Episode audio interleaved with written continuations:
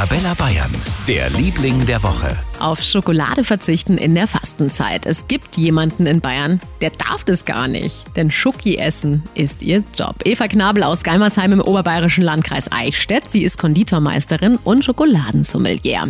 Gibt der Schoki quasi Noten. Da gibt es eben ganz viele verschiedene auch Geschmacksprofile, die eben der Schokolatier aus der Bohne herausholen kann.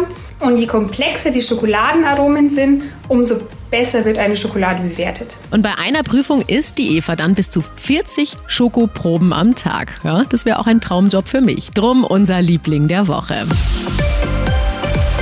Für ganz Bayern, der Liebling der Woche auf Arabella Bayern.